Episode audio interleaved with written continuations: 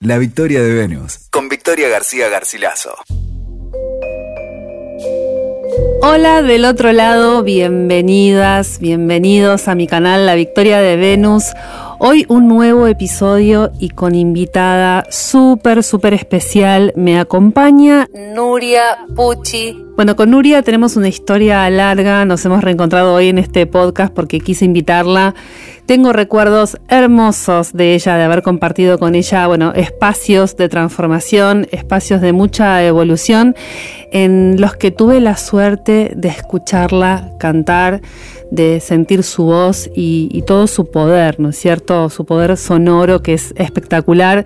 Les quiero contar un poco quién es Nuria antes de, introducirla. Bueno, Nuria es artista, primeramente es una gran artista, es cantante, es terapeuta, es creadora además de una técnica propia de Reiki, de Reiki vocal, ¿no? Esta sería un poco la, particularidad, está formada además en biodecodificación, es, eh, bueno, también eh, trabaja también con la danza, ha hecho danza contact, expresión corporal, eh, meditación, por supuesto también.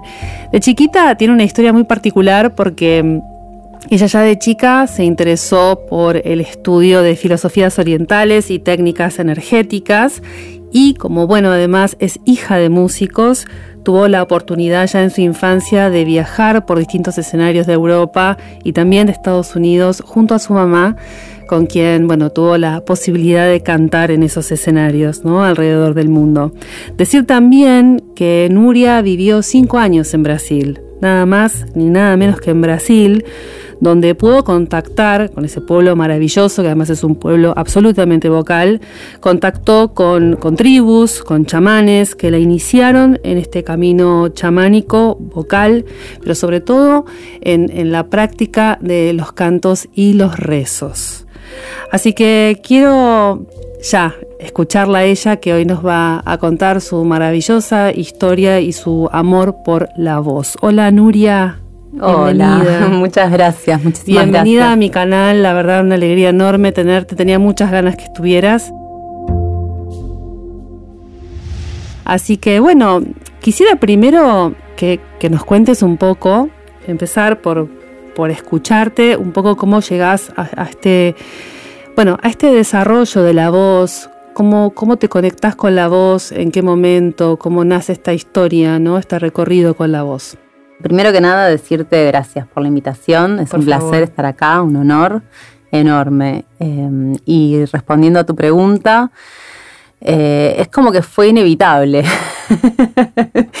Podría decirse eso, ¿no? Como que no pude, no pude zafar. Yo intenté, yo era muy rebelde, soy acuariana, así que siempre como que lo que estaba cerca y disponible yo iba a lo contrario. Así que estudié varios instrumentos, hice muchas cosas desde muy chica y siempre todo era, bueno, ¿por qué no cantas? Y yo, no, cantar no, cantar no, cantar no. Hasta que, bueno, en la adolescencia empecé a conectarme, ¿no? Con, con todo lo que pasaba con la voz y con los cantantes, las cantantes. Me gustaba muchísimo escuchar eh, sobre todo cantantes afroamericanas, el gospel, el jazz, me, fascinaba el blues. Así que empecé por ahí con el gospel. Empecé cantando en coros de gospel y nuestra primera presentación fue en el San Martín, una sala enorme para mil personas. Yo me acuerdo de ese día sintiendo el miedo, la energía, todo junto. Claro, me imagino, muy fuerte. Sí, sí, sí. Y bueno, en ese momento decidí que sí, que la voz sí.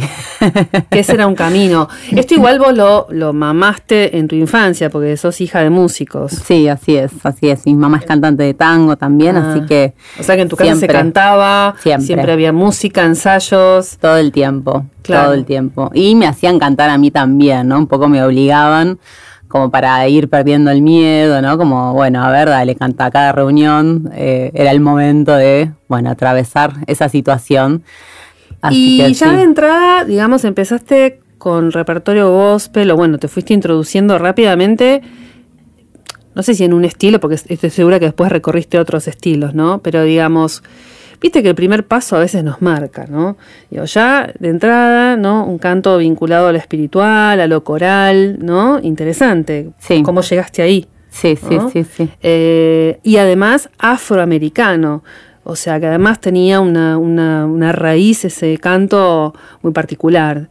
Em, ¿Cómo fue después tu recorrido, ¿no? Después empezaste a cantar otros géneros, fuiste creciendo, empezaste a tomar clases de canto o nunca entraste a academias, siempre fue más eh, intuitivo, natural. La verdad es que fui aprendiendo con mi mamá en el día a día, estaba siempre presente. Después cuando, después del gospel empecé a cantar tango también, porque era lo que había, ¿no? Y, me empecé a dedicar a cantar profesionalmente, porque me ofrecían trabajos para cantar, eh, aunque yo no, me sentía preparada, ¿no? No había como una sensación de sí, acá estoy la cantante, sino que estaba como, eh, para mí era todo muy, eh, no sé cómo explicarlo, ¿no? Pero muy impredecible. Y bueno, como que la vida me iba trayendo propuestas y yo iba probando.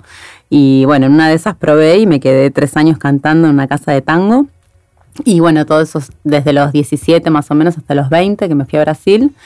Eh, y en todo ese proceso, bueno, aprendí realmente un montón de cosas y me conecté con la parte técnica del canto y tomé clases siempre con mi madre, porque la verdad es increíble y después ir a academias, a otros lugares probé, pero bueno, nunca me sentí realmente cómoda. Así que a partir de ese momento que decidí empezar a cantar, a dedicarme profesionalmente a cantar, eh, empecé a dar clases de canto porque también mi vieja un día me dijo, bueno, ahora tenés que dar clases de canto. Y yo tipo, pero si yo no sé nada. y me dijo, bueno, vos empezás y vas a ver todo lo que sabes. Cuánta fe que tenía tu madre en vos, ¿no? Sí, sí, sí, ni que mm. fuera su alumna. y bueno, empecé a dar clases de canto y tal cual, empecé a descubrir un mundo, ¿no? Lo interesante fue que yo, con, con todo lo técnico del canto y todo lo que es más no sé, técnico. Eh, yo no me sentía tan cómoda o tan como, no sé, sentía que tenía, que el canto trascendía y que era mucho más profundo que eso, ¿no? Entonces estuve un año dando clases de canto hasta que empecé a sentir que no era por ahí ni para nada, eh, pero no sabía por dónde era tenía 18 años, ¿no? Estaba empezando y, me acuerdo que tuve una alumna, Romina, que la amo, si llega a escuchar este podcast, Romy, eh, fue maravilloso el trabajo con ella porque con ella empecé a jugar y empecé a, darle lugar a esta parte intuitiva justamente, que nadie me había enseñado, ¿no? Este, este, esta parte que, que esta vocecita que me decía cosas y yo decía, no, no, no, por ahí no es, hay que hacer la parte técnica, hay que respirar. y con Romy empezamos a jugar y empecé a crear ejercicios y cosas que tenían que ver con las emociones y con todo un mundo nuevo y distinto. Y a partir de ese momento empezó a haber realmente una transformación en ella y en mí, por supuesto, ¿no? Y nunca más pude volver a dar clases de canto convencionales. Convencionales, claro. ¿Y cuándo surge el viaje a Brasil?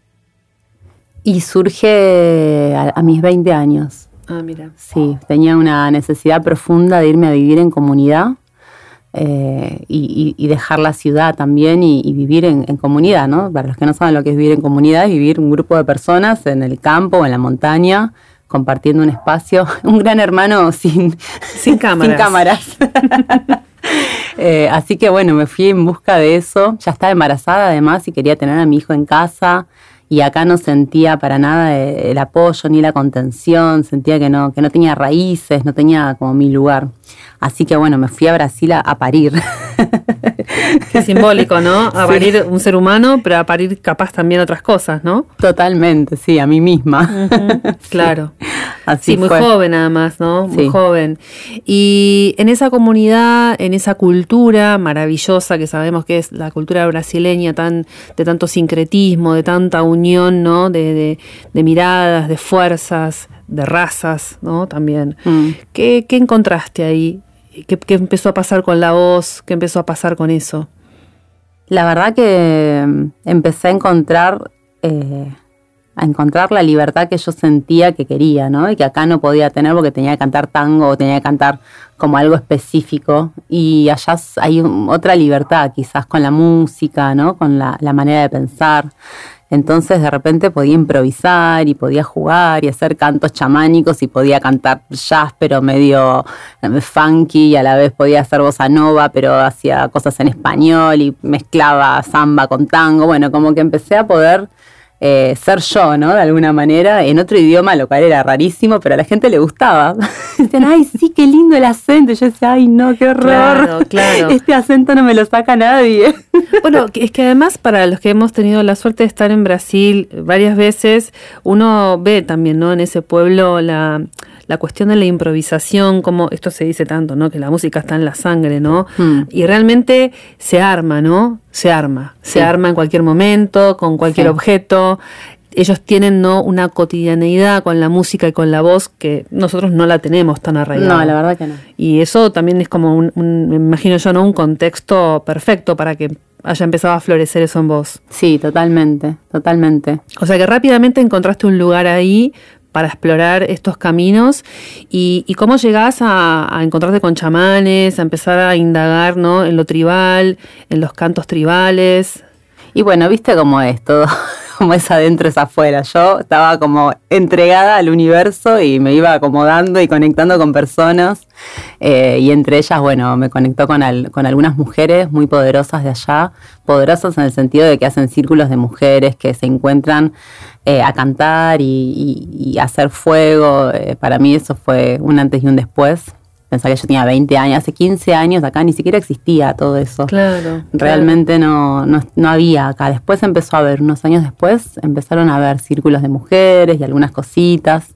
Entonces era muy poderoso. Y bueno, y así como empezó a suceder eso, ahí empecé a aprender algunos cantos y después me empezaron a invitar a cantar en ceremonias con los indios, eh, ceremonias con, con plantas medicinales como la ayahuasca y otras ceremonias sin plantas y bueno, y ahí un poco yendo a cantar y un poco también a, sobre todo a aprender, ¿no? Y a hacer mi propio, siempre mi vida se basó en, en mi propia experiencia. Claro. Eh, quizás no soy la persona típica que hizo 10.000 formaciones, hice muy poquitas formaciones, pero siempre mi intención estuvo en transformarme, entonces eh, terminé en espacios de transformación sí o sí, Claro. y eso es lo que más me enseñó y eso es lo que más aplico cuando trabajo. Y eso me imagino también es primero lo que te llevó a transitar el camino de la voz en primera persona, o sea, donde vos misma eras tu instrumento y, tu, y, y el material de trabajo de eso que te iba pasando. Y por otra parte también me imagino que eso fue un poco como el cultivo, ¿no?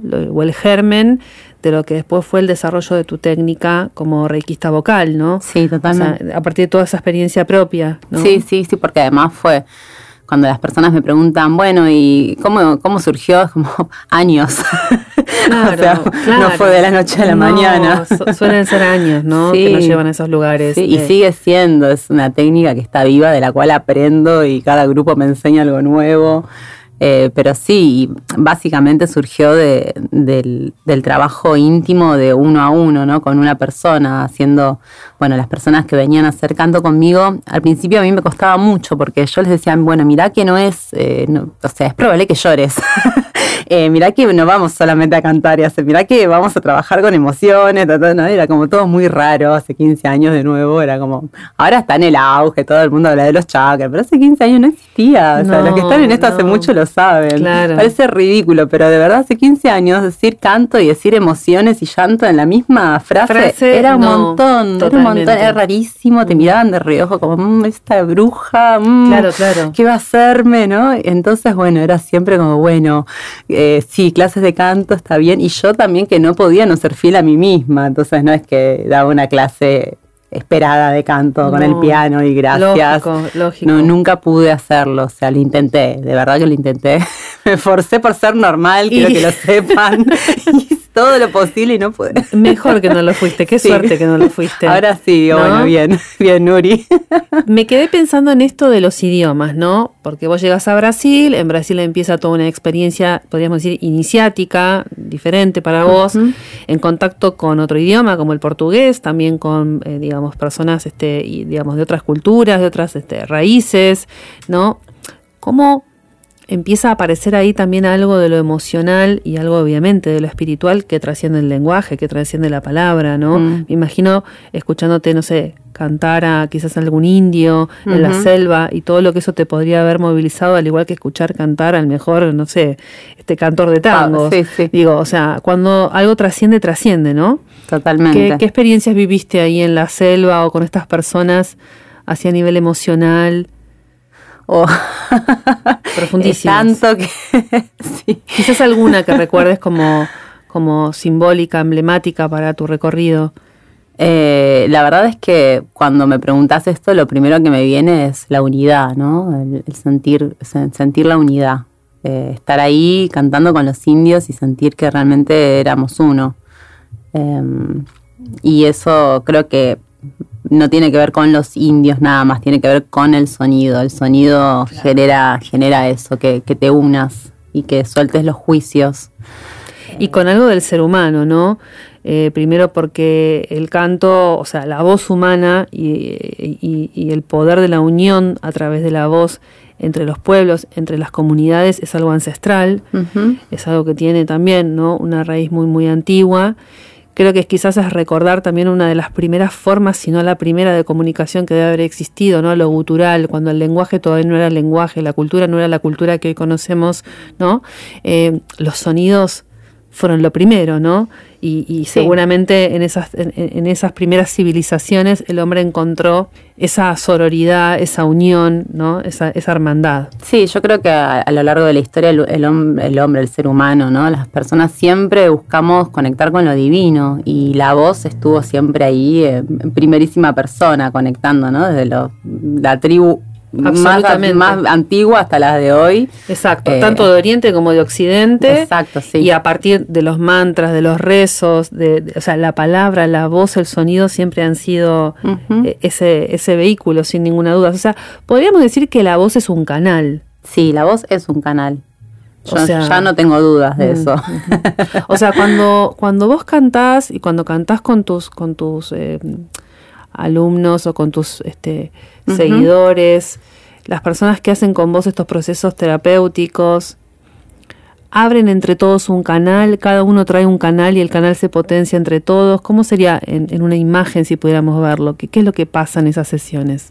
Sí, me parece que, que tiene más que ver con eso. Cada uno tiene un canal que cuando empieza a expandirlo ¿no? y empieza a alimentar eh, esta otra parte que tiene que ver con el corazón, con lo que sentimos, con lo que nos hace bien, porque la voz hoy en día está muy vinculado a esto de si está bien, si está mal, cantar bien, cantar mal, como toda esta cosa que se armó eh, donde queda en un lugar muy superficial, ¿no? Porque ¿qué es cantar bien? Afinar, bueno, pero con eso no es suficiente. La verdad es que hay gente muy afinada que no te mueve una fibra. Entonces creo que la voz justamente tiene la intención de moverte, las fibras, las células, eh, eh, por lo menos con Reiki vocal hacemos eso. Y para que eso suceda tenés que abrirte a, a, ir más allá de vos mismo, ¿no? Y salir del ego un ratito, donde dejas los juicios y dejas de pensar en cómo te sale o no te sale, en pos de lo que querés comunicar.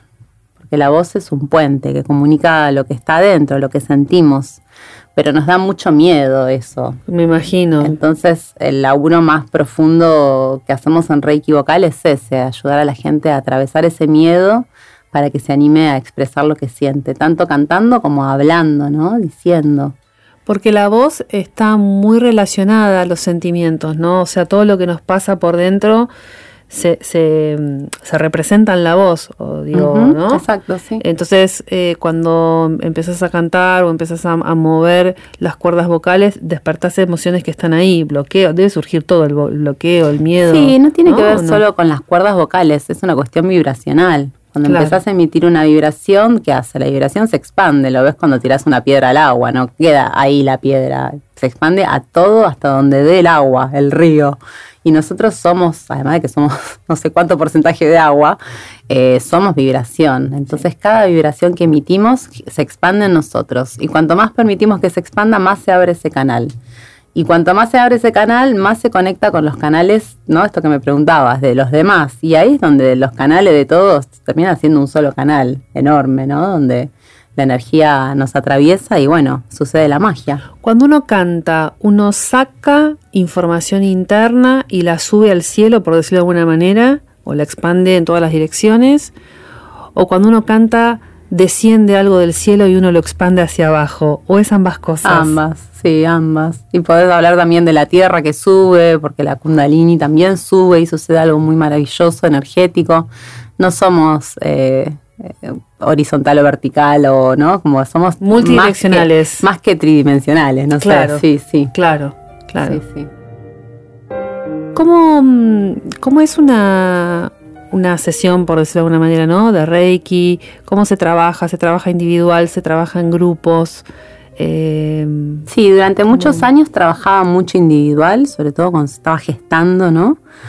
Eh, hasta que en un momento empecé a sentir el llamado de hacerlo en grupo, pero no sabía cómo hacerlo realmente, como no lo leí en ningún libro, era todo... Toda exploración tuya, búsqueda. Entonces, bueno, cuando empezó a suceder que se hizo grupal, empecé a entender como cuál era el objetivo, ¿no? Y el objetivo era porque en un principio yo hacía reiki vocal y la gente sí se acostaba, venía a hacer una sesión y entonces es como el reiki pero con el sonido, con la vibración, como ahora se le llama masaje sonoro. Entonces bueno, la vibración va generando estados en la persona y eh, hay personas que se sanan, personas que vinieron y quedaron embarazadas, querían quedar embarazadas, ¿no? O sea, nunca mi objetivo fue como, bueno, vení que te curo de algo, porque la verdad es que es algo que no, no se puede predecir y que tiene que ver con un proceso mutuo, no solamente de yo que hago reiki vocal, te voy a dar esta energía, para nada, es mutuo, un 50-50.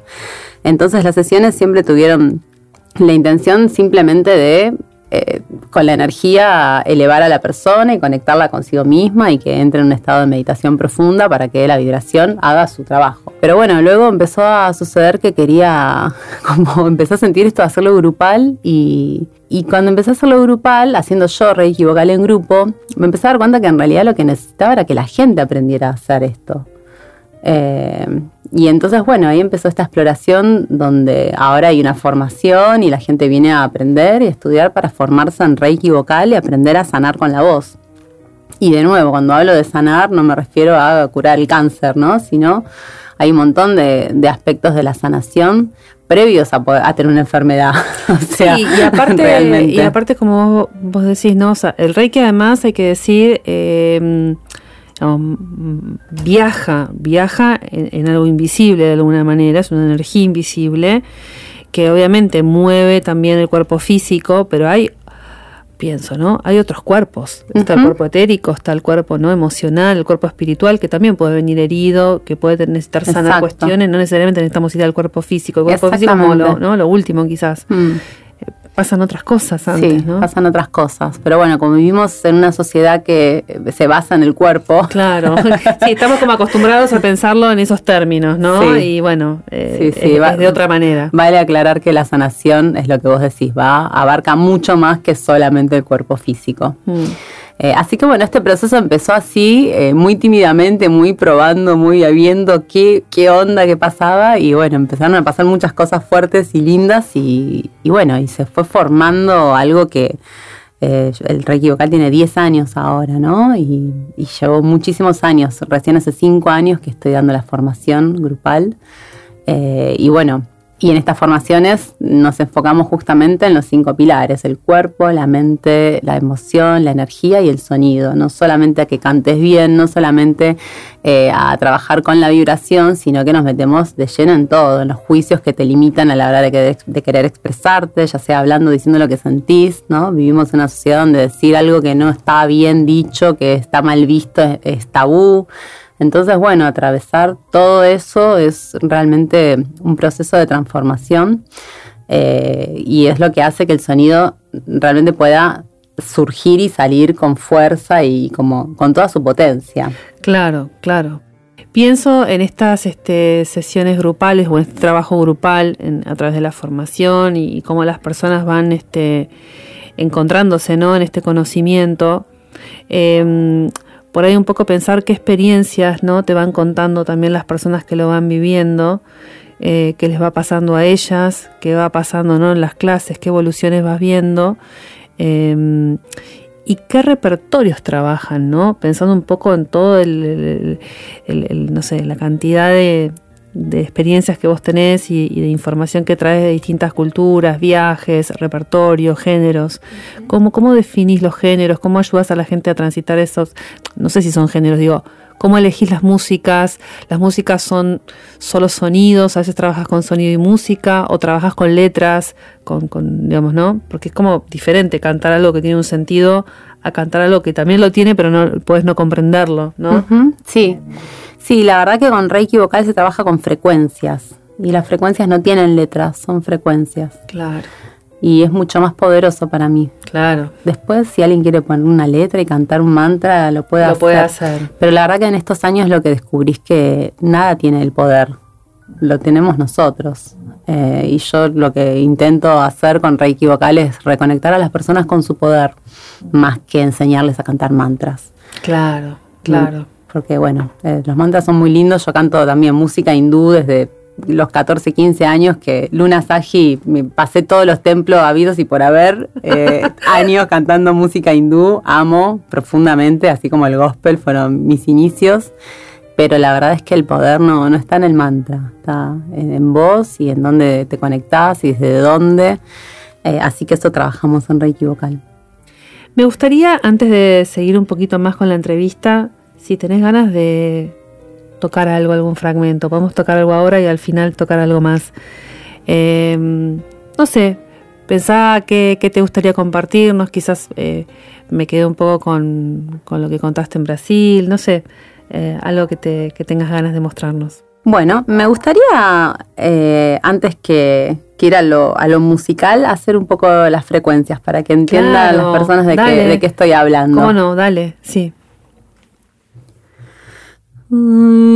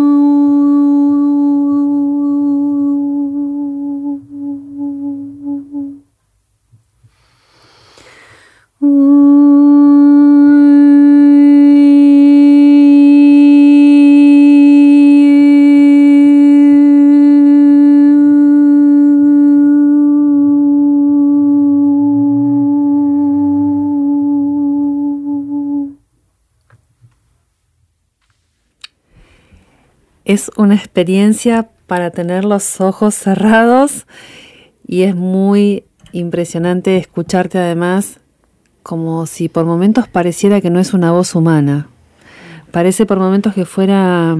Eh, hay algo maquinal, no sé cómo explicarlo. Hay algo que es, o sea, que es tan, tan fuerte, ¿no? Casi como que hasta el volumen, ¿no? El volumen que emitís es como un volumen que es muy potente, mm. es muy muy potente y en esas escalas o en ese en ese movimiento de tu boca, de los labios, también hay como algo era, era como escuchar a alguien manipulando un cuenco. Mm, es impresionante, por eso digo, hay algo como maquinal en ese sentido, no porque es una máquina, sino porque algo como si estuviese, como si hubiese objetos haciendo ese ruido, cuando no hay ningún objeto, es tu voz. Mm, sí, sí, sí. Eh, sí, y esos sonidos son las frecuencias, y esas frecuencias tienen el poder de entrar, eh, de entrar bien eh, en todo el y esas frecuencias tienen el poder de entrar y modificar las frecuencias del cerebro, en los campos magnéticos del cuerpo. Eh, y no es fácil llegar ahí, ¿no? A veces cantando una canción no se llega ahí. Por eso estas frecuencias son tan fuertes y tan poderosas, porque tienen esa, ese poder de modificar lugares que cambian el sistema nervioso y por lo tanto eh, genera cambios fuertes en el organismo en el cuerpo, en la mente, en el alma, ¿no? En el estado de ánimo, ¿no? También, porque entras en una, este, no como eh, en un modo y salís en otro, porque evidentemente te va como entrando, te va entrando a los órganos. Sí. Es algo, ¿no? Casi como, bueno, ahí se ve bien el, trabajo del reiki vocal, ¿no? Va penetrando como en capas eh, bastante profundas. Además de que es increíble, yo creo que ahí hay algo también... Eh, humano, ¿no? Casi que será como, no sé, nuestra reserva de memoria del ADN. Hay momentos en donde hay alguna nota que hasta evoca un recuerdo. Mm. Es muy loco, ¿no? Sí. Como trae algo, como algo conocido, aunque sea una nota. Sí, es que el cuerpo guarda memorias. Eh, entonces la vibración tiene también el poder de limpiar las memorias del cuerpo porque va limpiando y va generando espacio y bueno, nos conecta. Por eso hay personas que, bueno, lloran, ¿no? Eh, lloran de emoción o lloran de angustia o lloran por lo que sea, ¿no? Te conecta con emociones por ahí muy viejas que estaban guardadas. Yo te escuchaba y pensaba, ¿por qué dejamos de cantar, no? ¿Por qué dejamos de cantar? Muy buena qué pregunta. Los seres humanos, la sociedad moderna dejó de cantar. ¿Qué nos pasó? ¿Dónde, dónde quedó eso, no? Mm. Y sí, yo creo que el ser humano hace lo mismo con todo, ¿no? Lo pone en ídolos, en un lugar donde entonces la manera correcta es esa, y si vos no lo haces así, no sirve. Y ahí es donde nos fragmentamos. Eh, yo siempre le digo a las personas que cuando vos ves a las tribus, nadie va a una escuela de canto o de danza. No existe. ¿Por qué? Pero porque lo hacen hace mucho y lo hacen todos. ¿No? Así como te decía, cuando yo era chiquita, bueno, ellos, mis viejos cantaban y me hacían cantar y estábamos ahí todos, ¿no? Como todo eso eh, te conecta con tu raíz. Total, y, con, es, tu es generacional, porque aparte te conecta con tu familia, con tu tribu, con tu pertenencia, con tu gente. Bueno, yo recuerdo las navidades, por decirte, ¿no? Las navidades que pasaba cuando mis tías estaban vivas, mi mamá tenía tres primas, éramos como muy al modo la familia, muchas mujeres éramos, y en las navidades siempre había un momento donde poníamos música española, porque mis mm. tías todas venían de España, bueno, y viste, y pintaba el flamenco y pintaba el canto, y cantar era algo muy lindo, muy liberador para todas. Claro. Nos divertíamos mucho cantando. Cantábamos las cosas del querer, cosas de, viste, españolas. Pongo ese ejemplo porque, bueno, eso para mí es un recuerdo precioso que guardo en mi vida, como le debe pasar a muchos que están escuchando ahora este podcast, que quizás también recuerdan momentos donde se cantaba en la familia o alguien en la familia, ¿no? Eh, se prestaba eso. Y, mm, y recuperarlo me parece, me parece necesario. Sí, y existe un, un paralelismo eh, entre la música, el canto y la cocina. Vos fíjate que con la comida sucede lo mismo. Las personas hoy en día no cocinan y cuando empezamos a mirar tradicionalmente siempre se cocinó. Y cocinarse nos hace muy bien, nos transforma, nos alquimiza. Eh, y al no cocinarnos y está, bueno, esta moda de pedir comida todo el tiempo o comer comida comprada, eh, dicen los que saben que el que cocina come menos, ¿no? Y yo que cocino lo sé, cuando uno cocina ya se llena solo de estar haciendo el alimento. Eh, entonces, bueno, hablan los que están en todo esto de la alimentación y, a nivel social lo que sucede eh, cómo nos hemos, justamente, nos hemos alejado de nuestras tradiciones obviamente por el capitalismo y todo lo que hay, ¿no? Hay un sistema detrás, ¿no? No es que pasa porque por sí. Supuesto, Entonces, por supuesto. ¿por qué dejamos de cantar? ¿Por qué dejamos de cocinar? O sea, tiene que ver con perder nuestras raíces. Sí, desnaturalizarnos al vivir en ciudades, nos hemos alejado de la naturaleza, nos hemos alejado de, de individualizado. La base, claro, Perdemos la tribu. Entonces, sí. bueno, es, es un tema profundo. Es muy profundo, por supuesto. Bueno, hablaba, digamos, con vos antes de empezar, ¿no? A grabar, hablábamos un poco también de, de, de, lo que sucede con el poder de la voz, ¿no? El poder simbólico de la voz, el poder espiritual de la voz. Eh, pienso, ¿no? También cuántas fábulas, cuántas historias este, en donde la voz siempre ha sido muy importante, eh, tanto advirtiendo peligros como siendo atractora de, de, de caminos de sanación. Eh, pienso en las sirenas, en los cuentos, pienso en seres mitológicos que también a través de la voz han expresado cuestiones psíquicas del ser humano, ¿no? O sea, evidentemente estamos ante un instrumento, ¿no? Que tenemos, tenemos que entender que tenemos un instrumento.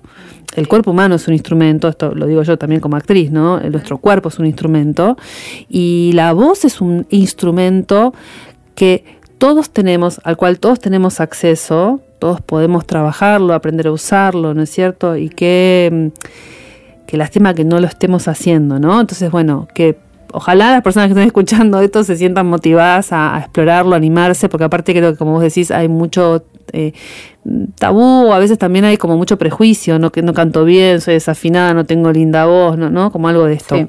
Quería preguntarte otra cosa antes de dejarte ya cantar un poco más para el cierre.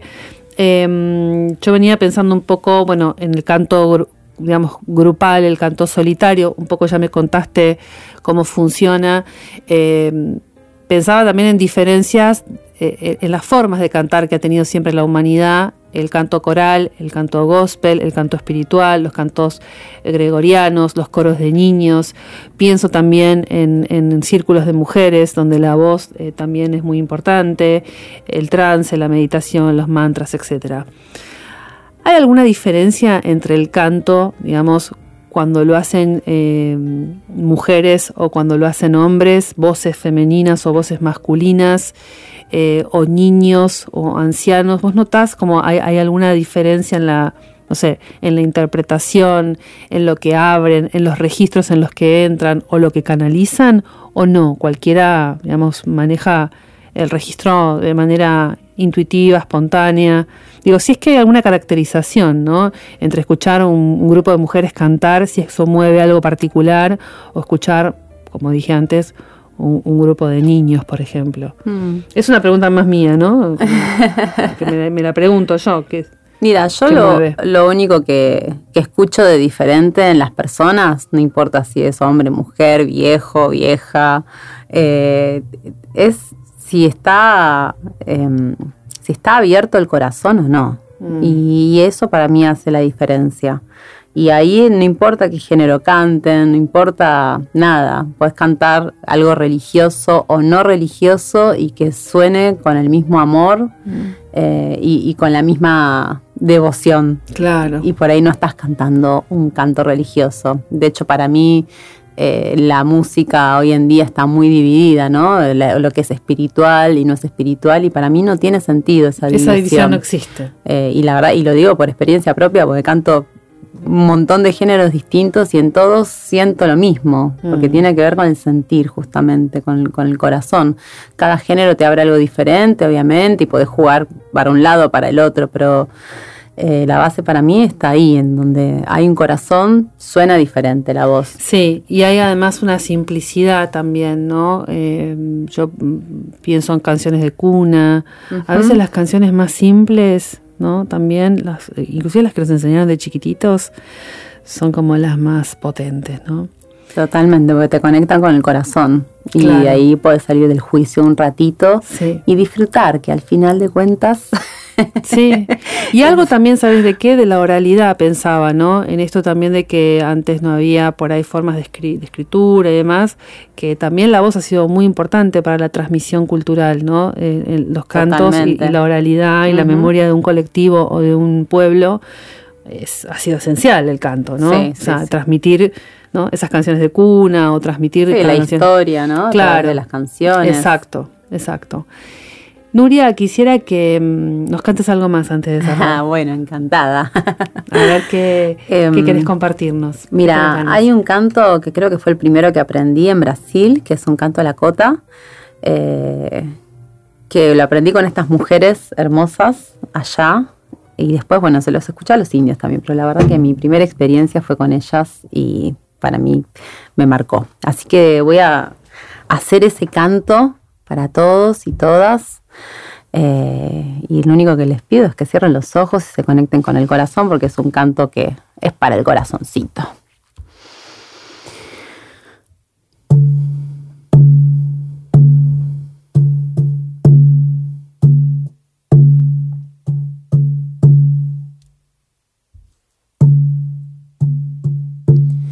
Tunca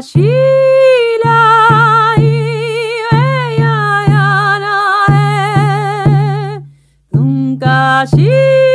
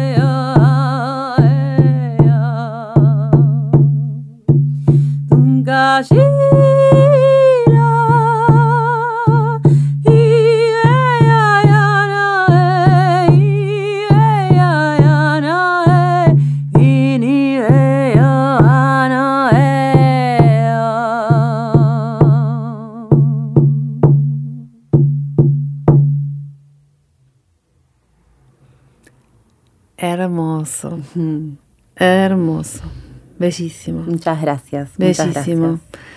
Seguramente lo habrán disfrutado mucho, tanto como yo. La verdad que muy, muy conmovedor. Muy lindo, muy lindo. Nuri, gracias por haber venido. Gracias a vos por la invitación. Eh, es un placer escucharte, es un placer oírte. Sos muy sabia, sos muy profunda, sos muy sensible. Y mm, quisiera también eh, preguntarte, para como cerrar y también eh, transmitirle algo más a las personas que nos están escuchando, eh, en relación al mes, empezamos, bueno, el mes de la Pachamama ahora acá en agosto, pero más allá de la Pacha, pienso con toda tu experiencia, ¿no? Y quizás podés ayudarnos a, a hacer algún ejercicio en casa, algo chiquito, em, para, no sé, escucharnos, conectarnos con la voz. ¿Qué, qué podemos hacer para hacer algo, no? Em, Mira, hay un ejercicio muy, muy, muy, muy simple, porque como bien dijiste antes, lo simple nos conecta fácil, eh, porque dejamos la mente de lado un ratito. Y mm, es así, es cerrar los ojos, respirar profundo y llevar la mano al corazón y buscar que el sonido viaje hacia esa mano, por dentro, ¿no? Buscando como si yo hacemos el sonido al corazón y a través de llenando el corazón, llenando el pecho, empujo esa mano con mi voz. Y les recomiendo que lo hagan con una A porque la A abre y nos conecta con el corazón. muy bueno. Y es bien sencillo y bien potente. Sin ninguna duda. Nuria, ¿querés contarnos dónde te encontramos? No sé si querés compartirnos algo de lo que estás haciendo, si estás... Eh, lo que quieras. Un gusto, sí, sí, por supuesto. Bueno, me pueden encontrar en Instagram como Reiki Vocal, eh, así como suena, Reiki con K, Reiki Vocal. Eh, y hay cursos de todo tipo, pueden entrar a la página web si quieren, que es www.reikivocal.com.ar y bueno, hay cursos online, cursos presenciales, ahora estamos por empezar un curso de tres meses para los que quieren hacer la experiencia de manera más, este, y no hacer la formación, ¿no? Y conocer un poco.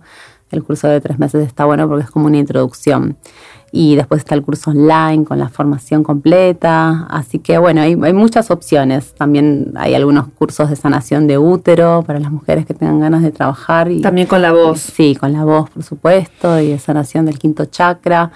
Eh, bueno, hay muchas cosas, porque hago muchas cosas. Sí, pues, haces mucho, sos muy creativa y además la herramienta, volviendo, ¿no? Este, La voz, la verdad que es una es una herramienta por lo que veo muy generosa, sí. que te da muchas eh, posibilidades de, desarrollo en, la terapéutica y en la exploración creativa también. Sí, sí, además viene combinando un poco eh, el trabajo de biodecodificación con el sonido y con todo lo que yo ya hacía, entonces bueno, trabajamos mucho con los traumas, ¿no? Para poder sanarnos y, y realmente cambiar nuestra realidad, porque yo sé bien que se cambia cambiando desde adentro, pero a veces no sabemos cómo hacerlo, ¿no? Es muy fácil mm. decirlo, ay, cambia vos que cambia el mundo. Bueno, sí, pero... pero qué laburo, ¿no? Pero qué laburo, no es de la noche a la mañana. Nadie te cuenta el trabajo que hay no. de las cosas. Y nadie lo hace solo, y creo que eso es súper importante que la gente lo mm. entienda. Entonces, bueno, estos espacios son justamente es para que no lo hagas solo. Lo puedes hacer acompañado por mí, por el grupo, para que puedas conectar y transformar estos traumas, estas dificultades diarias que vivimos a veces, ¿no? estas limitaciones que pueden sanarse rápidamente cuando conectamos con, la tribu, ah, justamente. claro, conectando con la tribu y abriendo el canal, el poderoso canal de la voz, la voz humana. Bueno, Nuria, gracias de vuelta por haber venido. Gracias, muchas gracias a vos. Y bueno, y gracias a ustedes que estuvieron del otro lado acompañándonos en esta bellísima, bellísima reunión y un episodio para escuchar una y otra vez. Nos vemos la próxima. Gracias. Gracias.